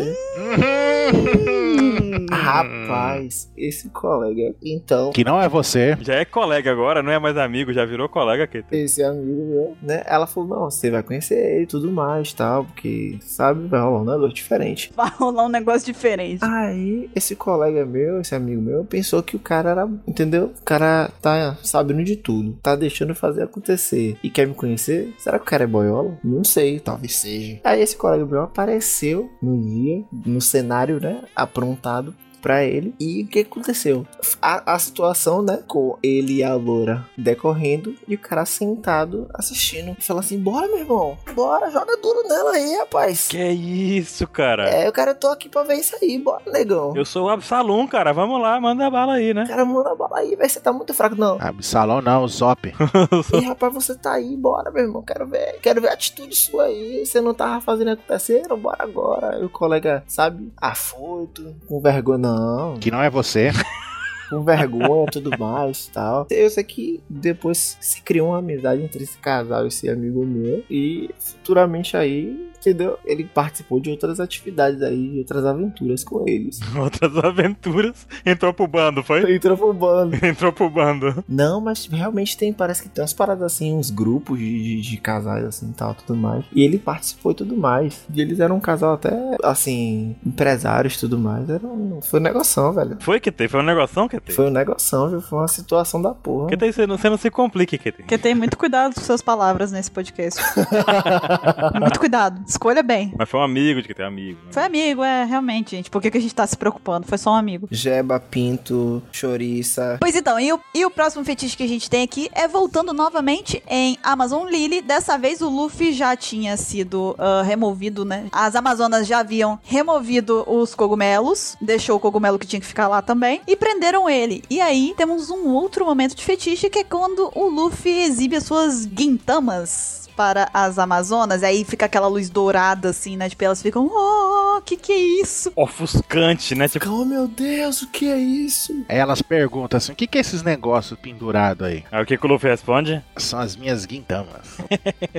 aí dá o brilhinho dourado, elas ficam. "Ah, meu Deus, que incrível! Que maravilha, cara. De- não, e a cena continua, né? Ela deixa a gente pegar. Aí o Luffy, não, você tá maluco. Vem cá, vem cá. E seguram ele pra... te- Cara, é perigoso isso aí. Nossa senhora. Ela fica com a mãozinha apertando, tentando apertar assim. Não, deixa eu ver, deixa eu ver. É, Oda. É assim mesmo? Isso me lembra o momento do Frank também, né? Que a gente não colocou aqui na lista, mas o momento do Frank com a Robin lá, né? É verdade que a, a Robin aperta as guintamas dele. Robin não perdoa, viu? A Robin foi lá e falou assim: Crutch. Cara, aquilo doeu na alma, só de ver. E você sente que ela tinha um, ela sentiu um, um- um leve prazer ali. Isso já vai de encontro ao- a uma outra parte aí, né, Bruno? Exatamente, Baruque, muito bem pensado. Porque agora nós chegamos no momento do podcast em que nós vamos fazer uma breve análise dos Mugiwaras. Nós vamos ver quais seriam os fetiches mais próximos para a personalidade de cada um dos membros dos Chapéus de Palha. Isso tá no SBS? Não, oxi. Isso não está no SBS, então. Não, o Oda ainda não falou isso. Quem vai falar isso é aquelas pessoas que fazem post só pra falar merda do post dos outros. Conhecido como fake do Ansem. Não é meu fake, não. pois muito bem, Ansem. Traz pra gente aqui qual seria ah, o fetiche do Luffy, por exemplo. Então, muitos debatem isso, né? Estudado em universidades, né? estu- Aquela a universidade dos SBS de One Piece, né? Aquelas coisas. Aham. Analisado de acordo com uma pesquisa de Massachusetts. Em Harvard. Da Universidade Mugiará. É que o Luffy seria uma pessoa praticamente assexuada, mas a gente discorda disso, pelo menos eu discordo disso. Eu também. Eu e o Baruque discordamos disso. Por quê? Água sexuada O que é mal igual sexuado? É uma pessoa que não se atrai, não tem necessidade da parte sexual do relacionamento. Ele olha e fala, tá bom. Exatamente. É! A grosso modo, Baruque. A gro... Opa. Eita, esquece. Aqui. A grosso modo, você disse? Não querendo ser grosso, mas já sendo. Oh, oh, oh. Ah, eu vou calar a minha boca, que é melhor. Eu acho que pro Luffy também caberia um tipo de fetiche com carne, por exemplo. Ele gosta muito de comer carne, não é? Literalmente, né? Ela está falando no sentido bíblico, tá? Sentido literal da palavra. Sentido bíblico é muito perigoso, cara. Isso, isso aí foi uma coisa muito, muito, muito. Eu acho que tem pessoas que acham que ele é uma pessoa assexuada, mas eu acho que ele também poderia ter um tipo de fetiche com comida, com carne. Até porque a gente não vê, a gente não vê romances em One Piece, né? Mas eu não acho que ele é assexuado. É o que eu disse. É porque foi o que eu disse, meu querido Ansem. Meu amigo Ansem, amigo Ansem. Algumas pessoas acreditam que ele seja uma pessoa sexuada. O Luffy voaria na nuvem voadora? Voaria. Cara, o que, que isso tem a ver com. Quer dizer que ele é uma pessoa pura. Ei, exatamente, o Goku voa, o, Go- o Luffy voaria. Mas não é pura nesse sentido que você tá pensando. Ele é puro de coração. Não, mas não é porque a pessoa é pura. É porque Goku tem, tem uma esposa e três filhos. Dois filhos, sei lá. Dois. Gohan tem dois filhos. Ele é inocente, mas maldade no coração ele tá cheio. É, e você não me vem não que tem aquela cena dele com a Bulma também lá, da calcinha, que aquilo lá não é coisa de gente santa, não. Ele dá uma tapa. Aquele negócio lá dele, dele brincar de DJ lá não deu muito certo, não. Não, ali ele não sabia o que tá acontecendo, ele foi só conferir. Ele não sabe o que ele fez. Os tapinhas na região pubiana. Ele foi só conferir brincando de DJ ali. Ele. What the hell? Waka, paca, paca. Rapaz, mas Goku me dá-lhe uma tapa. É, aquilo lá, ele quase tocou um pagode lá, enfim. Ele, vovô não tem pá. Que diferente, que estranho. Então, Baruque, qual seria o fetiche do Zoro? A gente listou aqui que o fetiche do Zoro seria a equimofilia, que é o prazer de- pelos usos de objetos cortantes, olha só. Faz sentido. Tá dizendo que Zoro gosta de segurar objetos cortantes, sente prazer naquilo. Bom, faz muito sentido essa do Zoro, né? Pra Faz mim, muito que- sentido, faz muito sentido pra mim também. Peraí, va- tem fetiche por dormir, será? O Zoro ganha. Por dormir também tem, é uma boa. Não sei qual é o nome, qual seria a terminologia, mas eu acho que existe. Foi Baianofilia? Que tem filia. Que tem filia. Zorofilia. Zorofilia é pessoas que, que tem São as fãs do, do Zoro. Mas tem fãs que tem zorofilia, não tem? as oretes. Tem gente que você fala Zoro. A pessoa tira a roupa. Ei, esse, pra deixar claro, esse não sou eu, gente, tá? Não, é porque no seu caso é apêndice, você tira a roupa. Você chega pro Baruco e fala, apêndice, Baruco fica A pelado. pessoa chega em silêncio e ele tira a roupa. Falou em apêndice, eu já tô. Ele tá pelado. Ainda bem que só tem um, cara, porque se tivesse dois, ia ser muito triste. Se tivesse dois, Baruco já ia pelado pro hospital, deitava na maca e falava, Já tava peladão lá, falei, vim, gente, só corta, arranca tudo aí o o apêndice. tô aqui, tô no ponto, pode ir, galera. Não se preocupem. Mas sim, Ketei, qual seria o fetiche da Nami, então? Nome seria timofilia, que seria o prazer em entrar em contato com metais preciosos. Isso foge demais ao que é considerado normal, você não acha? Não, tem gente. Eu conheço gente que tem timofilia. É mesmo? Conheço. Ketei, eu tô um pouco preocupada com as pessoas que você conhece. Eu também tô. Não, que ele conhece não, que o amigo dele. É o seu amigo que é voyeurismo, né? E é voyeur e tal, e a outra, o amigo lá, timófilo. É porque assim, ó, tem gente que tem timofilia, mas não tem como realizar esse desejo, entendeu? Aí, por exemplo, tem timofilia, mas compra uma bijuteria e fica olhando assim, porra, ó, delícia, entendeu? Ah, se fosse. Aí seria, tipo, bijufilia. Bijufilia. Esse fã de Bijufilia. Naruto tá achando que é outra coisa. Bijufilia pra fãs de Naruto, né? Mas, ô, Anso, eu tenho um recado pra você. Não é Naruto. É fetiche. Exatamente. Daqui a pouco vão, vão pedir um cast de Naruto pra gente, sabia? Daqui a pouco vão começar a pedir cast de ninja pra gente aqui, de Naruto pra gente. Mas agora tem ninja no Piece, e agora? Um dia a gente vai fazer um cast de Naruto sem querer, ó. Ô, assim, que você tinha uma observação sobre a Nami, não tinha? Sim, que na minha opinião, e, e agora, antes da gente começar a gravar, a Bururu me mostrou um trecho do Tatabu que ela, olha só que coincidência, e a gente tem podcast sobre isso também? Olha o Sabá! E tem o link pra comprar também. Mas então, que a Nami, no caso dela, eu ousaria dizer, né? E foi, eu sou, agora eu tenho, eu tenho apoio de material oficial, que a Nami gosta de menininhas. De Melorines. É verdade. De melorines. É verdade, eu também acho. Páginas, por favor, página. Então, porque você pode ver sempre a Nami, ela tem um carinho especial com qualquer mulher que aparece e se interage com o bando. Vocês repararam isso? Hum. E qualquer relacionamento de menos com homens, se vocês pararem pra perceber. É, exato. Ela sempre rechaça todo mundo do bando ou qualquer outro homem. Claro que, não que ela odeie homens, tá? Longe disso, mas é porque ela não dá tanta atenção para os homens quanto ela dá para as mulheres. O caso é esse, na verdade. É, até pelo fato de que os homens talvez cheguem pra ela com algum interesse, tirando alguns do bando mesmo e tal, né? É, isso na verdade faz até parte da minha justificativa pra achar isso dela, sabe? A Nami ela sempre teve uma experiência muito ruim com personagens masculinos, com a, a figura masculina, né? Então, pra mim justifica muito ela ter essa proximidade maior com as mulheres, entendeu? Porque ela, apesar de, é claro, ela agora ter os companheiros de equipe dela, da, da tripulação, que são pessoas boas e tudo mais, ela tem uma certa resistência por causa do que ela passou na mão do Arlong e essas coisas assim. Lógico, não era um homem, mas era uma figura masculina, né? Então, eu acho, eu respaldo bastante nisso. E também porque fica muito, é muito evidente lá em Alabasta, o relacionamento dela com a Vivi é muito,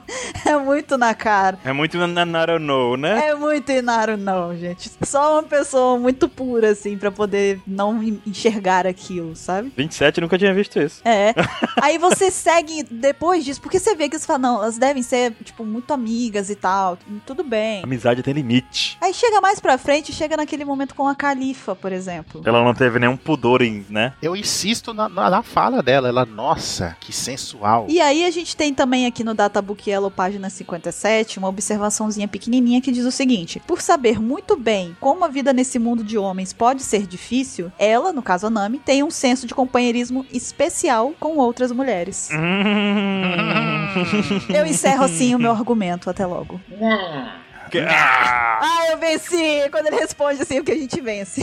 É porque não- Exato, ele não tem argumento pra falar. Quando o argumento foi válido, ele responde.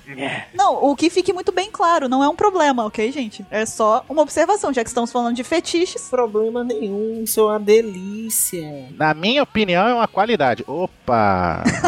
Um fetiche do Ansem aqui aparecendo. Tem que ser assim mesmo, rapaz. Tem que ser um mundo assim mais livre, tipo a Nami. Olha, olha imagina aí você. Imagina a Nami existindo no mundo. Ia ser uma. Ah, meu Deus do céu. Que delícia, senhor. Muito obrigado.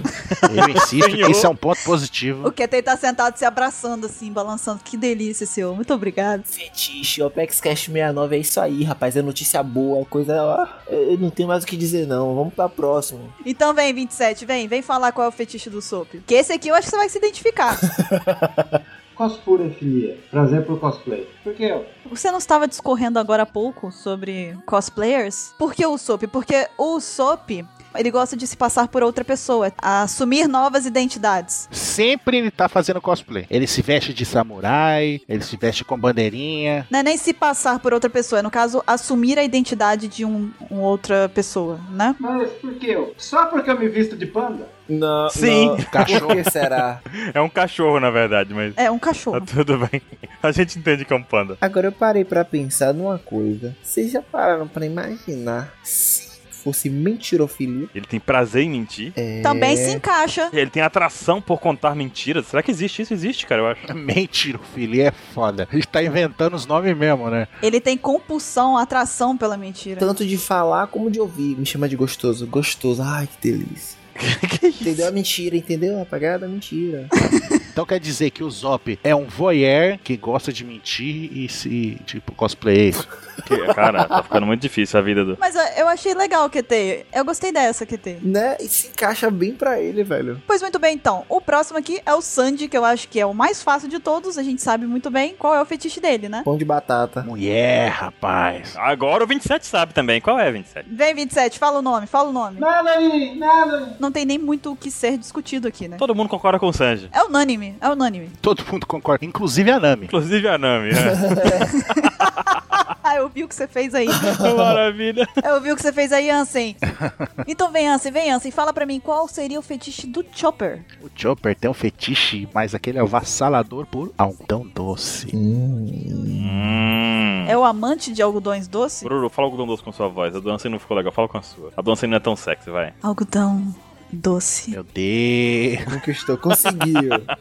Pois então, a próxima personagem aqui é a Robin. E a Robin também tem fetiche, acreditem ou não. A Robin seria o equivalente a uma bondage, que seria o prazer em amarrar ou imobilizar pessoas. Será que ela sentiu muito, assim, ela gostou muito de segurar o Cavendish? Eita, me amarra amanhã. Cavendish, você é tão rápido. Hum. Ou será que ela gostou dos tontatos terem amarrado ela? Aquilo ali, por sinal, é um fetiche do Oda. Aquilo ali foi a revolta do mundo. Foi o mundo mostrando o que que você faz com os outros acontecendo com você agora. Você gosta de mobilizar as pessoas? Seja mobilizada pra você ver se é legal. Eu gostei daquela cena. É, foi muito boa. Talvez ela tenha gostado, vocês nem sabem. Então, Pois é, ela sentiu, né? Ela não tava com um cara que tava achando ruim. Ah.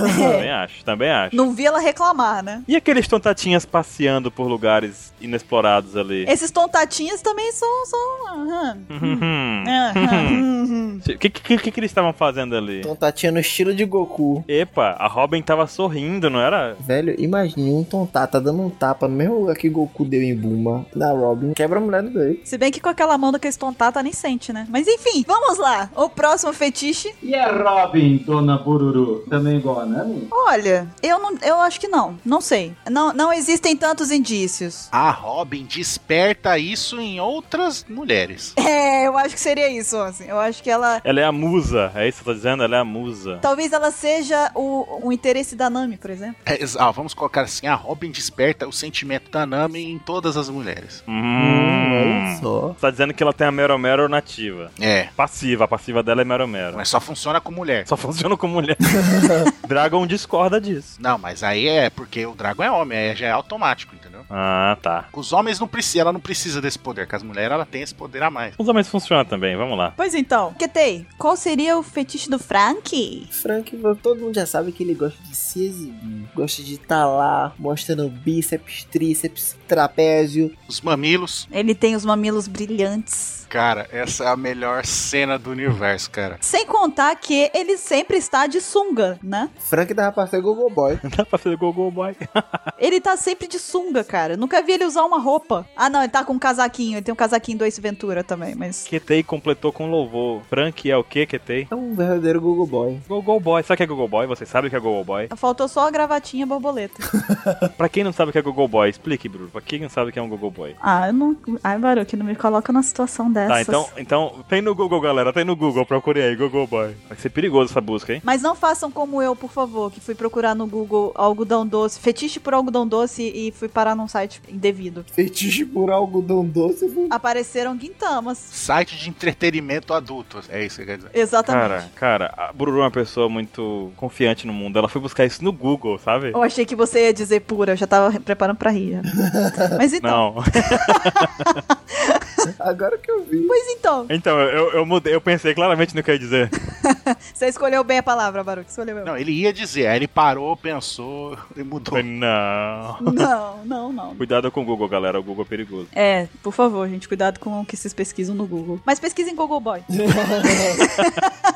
Ai, meu Deus do céu. Sim, Baruque, qual é o o fetiche do Brook? Calcinhas. Pants. Essa também é unânime, essa, né? Agora, a questão é, o feitiço dele é pela roupa que veste ou pelo que tá sendo vestido pela roupa? O recheio da roupa. É, o recheio da roupa de baixo ou a roupa de baixo? Eu acho que deve ser a calcinha, porque senão ele pediria, tipo, eu posso ver a sua. Opa! Entendeu? Mas eu acho que eu acho que pela educação ele fala disso, entendeu? É. O objetivo dele é, ah, deixa, tira aqui pra me dar uma olhada mais de perto, sabe? O objetivo dele é chegar a essa conclusão, assim. É quando a pessoa, sabe, entendeu? Pode ser, pode ser que sim, pode ser que não. É quando a pessoa chegasse perto ele, na verdade, quero ver outra coisa. Hum, deixa eu dar uma olhadinha aqui. Acho que é porque ele nunca chegou a ver a calcinha, então ele não sabe que tem uma coisa por trás. E, tipo, ele, tipo, até então o, o A que calcinha ele é o deseja é a limite. calcinha. Até ele descobrir, entendeu? O resto, enfim. Coitado, quantos anos ele passou perdido lá sozinho? Quando ele descobrir o restante, o Murilo ia falar, que porra é essa? Ele pode estrelar o novo filme do Virgem de 40 anos. Só que no caso dos 90. Pobre Bru, que alguém mostre uma calcinha pra ele, por favor. Aí ele fica louco já, né? Não, mas já mostraram já. Já, né? Tá- Ele tá melhor agora, hein? Já mostraram, já manda- mostraram uma coleção pra ele. Na época do Satan Broke lá, né? Que fizeram rituais pra ele e tudo mais. Ele se aproveitou um pouquinho disso. Eu acho que ele, como Soul King também, já conseguiu ver umas calcinhas também. É verdade, é verdade.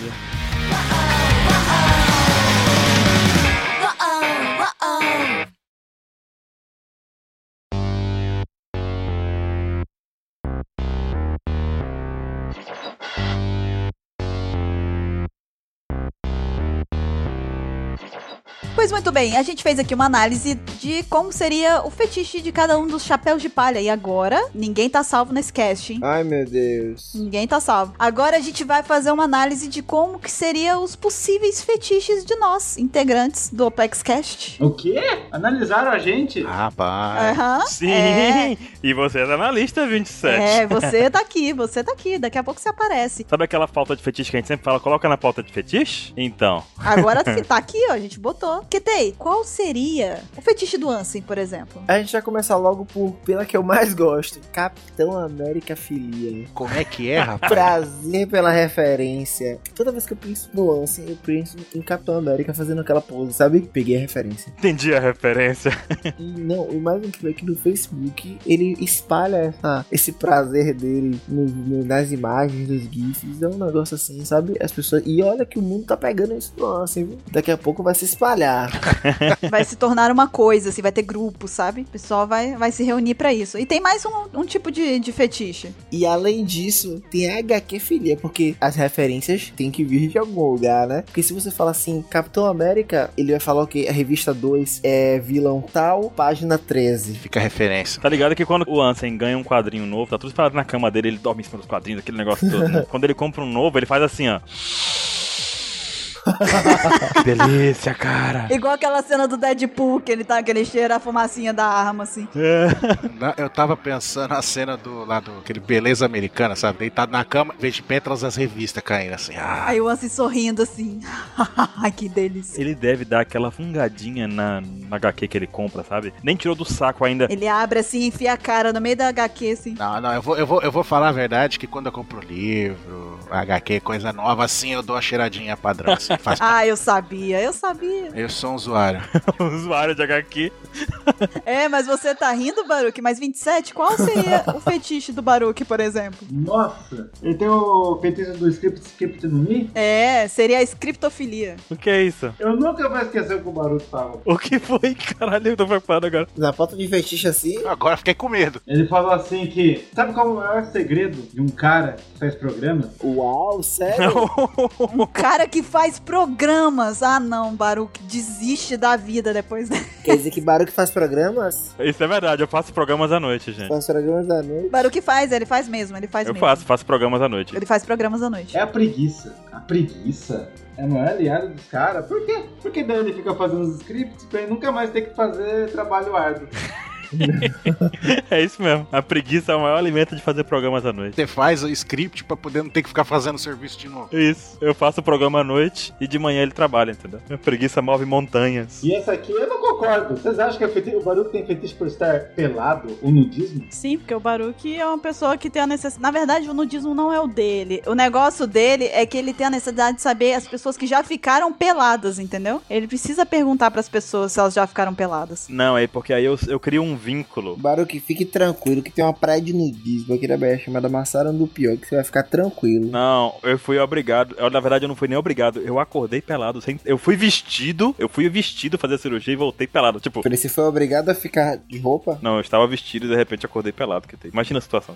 E você imobilizado, sem, você- sem conseguir se mexer. Fala, ah, droga, maldição. Eu assim, ah meu Deus, eu estou pelado, não consigo me cobrir. Imagine você ter que perguntar pro, pra alguém, pro, pra sua irmã, no meu caso, a minha irmã, se você estava pelado ou não. Eu falei, cara, que vergonhoso, tipo, que situação horrível. Você estava vulnerável. O Baruque se encolheu assim e falou: Eu me sinto tão usado. Eu não encolhi porque eu não conseguia me mexer, tipo, eu tava imobilizado. Ah, Meu Deus, que droga. E chegando visitas pra me ver lá. E eu, não. Nossa senhora. Aí a Bururu fica rindo, falando negócio de nudismo. E ela, eu não tenho fetiche, eu sou uma pessoa. não tem não? Eu sou. eu sou. Você é pessoa limpa, não é? Você é puríssima, né? mentira, eu acabei de falar que eu não sou pura, não tem como eu contar essa mentira. É puro igual Vegeta, né? Pura maldade. Por igual o Vegeta. Vermes malditos. Qual seria a minha, Baruque? Eu acho que você tem um prazer absurdo por família. Ah, eu adoro. Na verdade, isso não é um prazer, isso é um pecado capital, né? Você Sabe, é gula, né? É a gula, né, cara? Eu transcendi o fetiche, né? Ah, Assim, no caso, eu já cheguei no pecado mesmo, né? No pecado. Você sabe que se você morrer, você vai direto pro inferno, né? Porque é Eita, porra, é uma porra tão intensa. Então vocês diriam que eu sou tipo uma pecadora? Hum. Hum. Muito bom. Bururu-san. Então quer dizer que no- se fosse no Full Metal Alquimista, ela seria. Ela seria um gordo careca? Não, não, não seria. Então, Talvez eu seja. Talvez eu seja e vocês não sabem. Boro, toda vez que você tá fazendo essa voz sensual, você tem que pensar que tem names por aí que estão suspirando, tá? Cara, essa parada de Nami vai, vai dar uma. Uou, Vai pegar. vai pegar essa porra. É o que, rapaz? Então, Baruch, o que, que você dizia? Eu vou, eu vou, eu vou seguir, porque eu estou com medo. Não, dentro da gula Da gulofilia. da gulofilia, você tem ainda um outro subtópico ali, um algo mais específico, que é a nipofilia. Ah, é verdade, o meu prazer em comer japonês. Caramba, cara, todo dia ela fala, eu vou comer um japonês. Aí, cara, você comeu japonês? Vai- você vai comer de novo Eu como japonês? japoneses. Isso- Isso é muito, isso é, é muito específico, sabe? Eu não vou mentir aqui, gente, eu não vou mentir, realmente eu como japonês. Quer dizer que você tem uma queda por, por asiáticos, assim. Talvez eu tenha. Olha, Baruch, eu vou, eu vou ser sincera com você, talvez eu tenha. Gente, cuidado, estamos na pauta de fetiche. Vamos falar com o meu japonês, entendeu? De uma forma, sabe? Mas é, é- a gente não sabe o que, que ela tá falando. Eu sempre vou em restaurantes japoneses e aí eu, eu tipo, faço a festa na- no restaurante japonês, entendeu? Diz a lenda que o cozinheiro só, só trabalha um dia nesses restaurantes que ela vai. Tipo, ele, ele nunca mais volta, nunca mais aparece, sabe? No dia que o cara tá, ele desiste no outro dia. Mas olha, eu vou falar uma coisa pra vocês. Ninguém nunca reclamou. Hum. Hum. Uau! Se garantiu aí, hein? Tem uma lenda no Japão que, que tipo, os pais falam pros filhos que estão tentando entrar na faculdade, assim, falar, se você não conseguir entrar na, na faculdade, vai, vai aparecer a Bururu Kemono e vai te engolir, e vai te destruir, devorar tua alma. Embora atual. Devorar a tua alma. Bururu foi além. Com o molho creme cheese em cima. Com o Um olho creme. tá vendo que ela não tá negando, ela ainda tá especificando como é que é. Gente, a gente tá na pauta de fetiche, por que, que eu vou negar? Eu não posso. E muito show, né, Bruno? Outro dia ela falou assim: ah, experimenta um japonês, pode ser japonesa também. Eu, Pode ser japonesa também. eu falei, não, mas eu, eu não sou chegado assim. Ela falou, não, pode ser japonesa, bota shoyu que fica bom. Eu falei, o quê? Você não seguiu minha dica. Bota muito shoyu nela que fica tudo bem. Só pensei em um japonês deitado em cima de uma mesa e com um molho shoyu. ó. Gente, gente, vocês estão- vocês estão me complicando. Vocês estão me complicando. Ela disse, com molho shoyu fica tudo beleza. Eu falei, ok. Pois então, Ketei, você também entra aqui na festa, filho. Tá brincando, Ketei? Ketei, Ketei tem fetiche. Não que tem fetiche não, rapaz. Vem cá, vocês comem a sola do pé também do japonês? É o que, rapaz? Como é? Que é uma carne dura. A sola do pé é uma carne dura. Então vamos fugir desse assunto de que tem tem fetiche. Que tem nada não, rapaz. Não, pois muito bem. Ketei tem o prazer pela precisão, também conhecido como milimetrofilia. Ketei gosta de tudo milimetricamente perfeito. É por isso que ele bateu o carro na garagem, né? Ele entra com o carro devagarzinho, devagarzinho, passa por coisa de ci- milímetros. Na hora que ele encaixa, ele fala: Que delícia, cara. Caramba, agora eu entendi o que aconteceu com o QT. Entendi tudo agora. O objetivo dele, Bruno, não era desviar e colocar o carro na garagem e bater. O objetivo dele era dar um amasso milimétrico no carro. Exatamente. Hoje eu vou fazer uma amassada de 3,4 centímetros. Se ligue, se ligue no meu, no meu pensamento. O que foi que eu pensei? Falei assim, não, eu tenho que batizar o carro. Mas, pô, eu vou batizar o carro, vai que eu bato ele, bato o motor do PT. Não, tem que ser uma coisa simbólica. Do PT. Ela tá botando política aqui no meio. Eu tô imaginando o que tem andando de carro. Tem que dar uma batidinha pra batizar ele, né? Pra tirar o urucubaca de cima, né? Poste, poste, poste, parede. Aí ele sai, tipo, sorrindo, assim, ah, agora sim. Eu imagino que ele tem, tipo, estacionando, aí chega uma pessoa e comenta com ele, putz, cara, que amassado feio, que ele, não, isso daí, esse dia foi louco. Invernizei. Não, não, e aí ele sai, sai do carro, joga o verniz assim, escorrendo no carro, vira, sai andando e o carro explode, ele não olha pra trás. Ele se besunta no, no verniz junto com o carro ali. Senhora QT essa semana me aprontou uma com o carro. Eu entrei no shopping e ela chegou e fez assim: Você quer que eu, que eu estacione pra você? Eu falei: Você tá de sacanagem com a minha cara? Aí você falou, cala sua boca. Eu falei: Cala sua boca, tá louca? Caramba, sempre sutil com a senhora QT. É, na hora que eu entrei no shopping, eu dei uma manobrista e falei: Pronto, tá tudo tranquilo, vamos lá, vamos curtir é, o shopping. Tá tranquilo, tá favorável. Quando voltou, o carro tinha sido guinchado, né? Tipo, estacionando no lugar errado, né? De boa, de boa, mas tranquilo. Depois eu fui lá buscar, paguei minha multa, perdi minha carteira No e tudo guincho. mais. Foi lá no pátio da PM buscar o carro. Pois então, Ketei, Hum. a gente tem uma pessoa aqui no Apex Cash que eu acho que é o rei do fetiche. É o, é- sabe, rei do camarote? E essa pessoa, porque o fetiche já tá, o fetiche tá intrínseco no apelido dele. Ele tá contaminando os outros. Quem é esse cara? 27. Ó, 27 tem fetiches que, que se a gente listar dá, dá 27 itens. Dá uma pauta por si só. Eu tenho 27 fetiches, tá? É uma pauta por si só. Eu só vou citar aqui quatro pra ser justo com todo mundo. O primeiro e o mais, mais legal, assim, que eu acho, é a 27 filhinha. Como é que é o nome? 27 Felia. É, Chega a ser doentio. é fora do comum, não é doença, cara. A gente falou isso aqui tudo pra dizer que isso tudo, esses desejos, essas atrações loucas, não são doenças, são coisas que fogem comum do normal, mas que é tudo bem, tudo bem. Ele é nosso amigo assim mesmo, entendeu? Não, mas a, a do 27 ultrapassa, ultrapassa os limites. Por exemplo, 27 ele tem a mania de quê? De ler um livro só até a página 27. Aí ele pega 27 livros, lê até a página 27, aí depois faz a rotação, vai até a página 54 e assim sucessivamente até terminar todos os 27 livros. Isso é verdade. Por exemplo, quando ele vai fazer vestibular, se tem 80 questões na prova, ele só faz até 27 e fala, deixa pra sorte. se eu tiver que passar, eu passei. Faz 27 pensando, chuta outras 27 e o restante ele, se for 30, perdeu, mas tá de boa. A redação eu faço 27 linhas. É, mínimo 30 linhas. Ele, droga! Aí ele faz um traço nas linhas restantes. Sabe por que que ele nunca ganhou na Mega Sena? Hã. Ele preenche o bilhete com apenas o número 27 e entrega. Ou ele tenta marcar 27 números e sabe que não pode, né? Tipo, é, é anulado o bilhete dele. Mas teve uma história do 27 que ele tá contando no Apex Cash, que ele foi fazer uma, uma prova de negócio de carro também, de carteira de motorista, e tinha que fazer uns desenhos lá. Ele fez 27 traços. Acertou. É verdade. E a mulher não percebeu que ele era louco, entendeu? Não perceberam que aquilo é uma psicopatia dele, né? não. E qual é o outro fetiche dele, QT? Além disso, ele tem a spoilerofilia, que é a querida ação de dar spoiler. Ele tem prazer em dar spoiler. Ele tem um prazer incrível, ele sente um prazer imenso em dar spoiler às pessoas. Não, mas eu sou diferente dos outros. Eu só coloco spoiler que sai do piso. Alguém tem que colocar os spoilers no Apex, pô. Não, mas você gosta de dar spoiler. Você gosta, você gosta sim. Não renegue seus fetiches. o primeiro passo é aceitar. O que mais vocês inventaram de mim? Ele também tem um fetiche pelo house. Hum, é verdade. Raul Cereja. Seria a house filia. A house filia, principalmente pelo house de cereja. Tudo na vida do Mr. 27 pode ser resolvido com o house de cereja. Eu acho que a doutora Kurehá que faz house, hein? Pô, Isso eu me preocupo. Ele acha que é Rumble Ball, sabe? Vou comer três aqui que é pra me transformar num monstro. E por fim, a gente tem aqui um quarto fetiche dele que seria a teorofilia, que é a mania, o prazer, a vontade de criar teorias a todo momento. Não, essa lá você também tem. Muitas delas, você sabe que são daquele tipo, whack well. Ó, tá bom, ó, eu vou, eu, vou, eu vou compadecer dele que eu também tenho essa. essa- O Ansem também tem um pouco desse fetiche. Furadas, os dois, né, então. Não, furada não.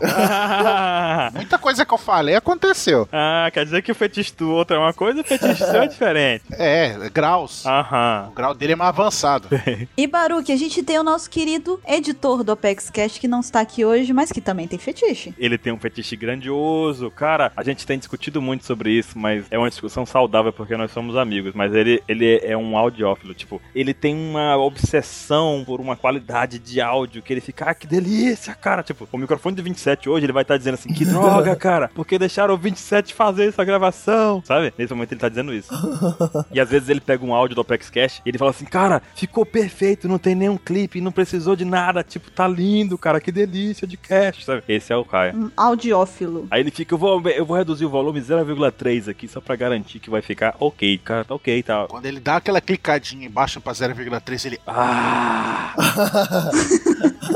que delícia de áudio, cara. Tipo, Muito bom. Eu estou esperando a vozinha do Google falando. Ha, ha, ha. Me deixa em paz. Bom, essa foi a análise de nós aqui do Apex Cash. Esses foram os nossos fetiches, compartilhamos com vocês aqui, ouvintes do Apex Cash. E agora, antes da gente finalizar, a gente tem aqui, na verdade, não são momentos de One Piece que são fetiche, mas sim personagens de One Piece que incentivam um pouco de fetiche, hum, justo, justo dizer isso. certo? Como, por exemplo, a Sadi-chan e a Rebecca. Justo. Sadi-chan é a personificação total de A, a Sadi-chan não tem nem como dizer que não, né? Porque eu acho que a essência dela É na Narunou total. É a dupla, né? Satchan e a Domi. Nossa, é verdade. Daquelas 27 tons de cinza, né? Exatamente. E a Rebeca tem, bom, causou todo um furor quando apareceu, né? Não, a Rebeca. ah, Não precisa falar, a Rebeca é a personificação Da sensualidade 16 anos. Da cadeia, da cadeia. da cadeia. da cadeia, né? Tá certo. A gente discutiu até disso um pouco no cast de versos também, né? É verdade. Sensualidade da Rebeca, dessa pouca roupa que ela usa, das medidas da personagem pra idade que tem, essas coisas todas. Tanto que dos últimos SBS,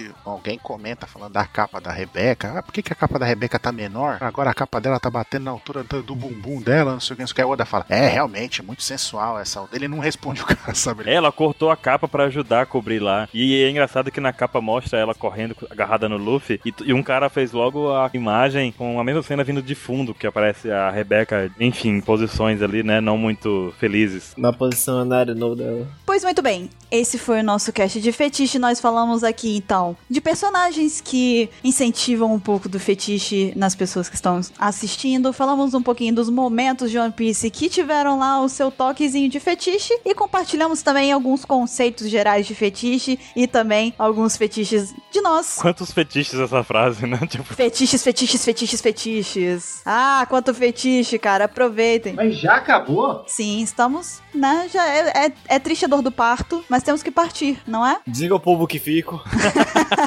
Pois agora é a vez de vocês, ouvintes do Opex Cash, de dizerem pra gente o que, que vocês acharam desse Opex Cash dedicado unicamente a vocês que tanto pediram um podcast sobre pauta de fetiche. E mandem e-mails, participem, a gente se vê semana que vem no próximo Opex Cash. Até lá e fiquem bem. Tchau, Memories in Nekomamushi. O que, rapaz? Vem cá, me explica essa do, do Nekomamushi. fetiche! Pauta de fetiche pra ele, olha.